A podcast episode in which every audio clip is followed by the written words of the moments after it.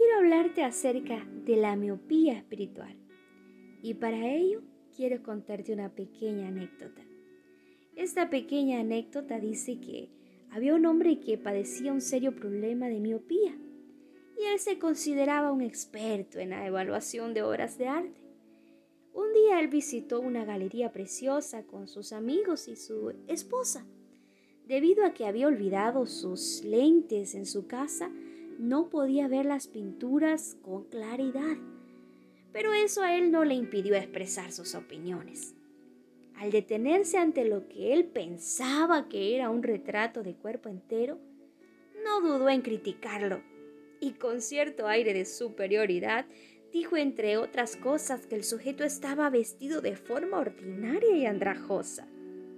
Luego continuó con sus comentarios despectivos hasta que su esposa logró llegar hasta él y lo apartó discretamente para decirle en voz baja, Querido, estás frente a un espejo. este hombre quedó atónito. Y la verdad, mi hermano, la psicología nos dice que la proyección es un mecanismo de defensa que consiste en atribuir nuestras propias faltas a los demás. Y es tan común en nuestros días, ¿cierto?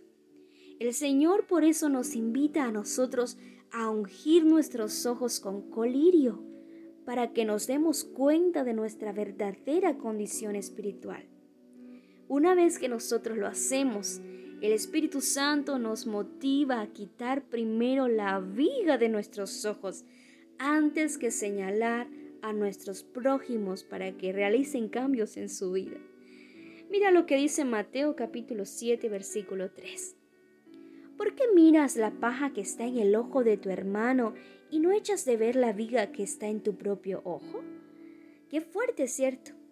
Y si nosotros los hombres deseamos en realidad colocarnos donde Dios pueda usarnos, no debemos criticar a los demás para poner de relieve sus defectos, porque esto, esto solo lo provoca Satanás.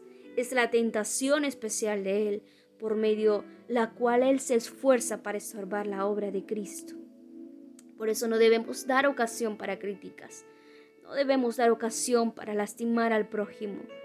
Un momento de impaciencia, una respuesta áspera, la carencia de amabilidad y cortesía en algunas cosas pequeñas pueden dar por resultado quizá la pérdida de amigos, la pérdida de familiares, la pérdida de influencia.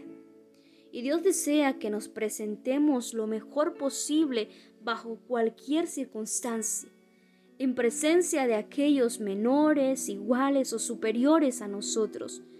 Él quiere que nos comportemos como Él lo haría o como Él lo hace.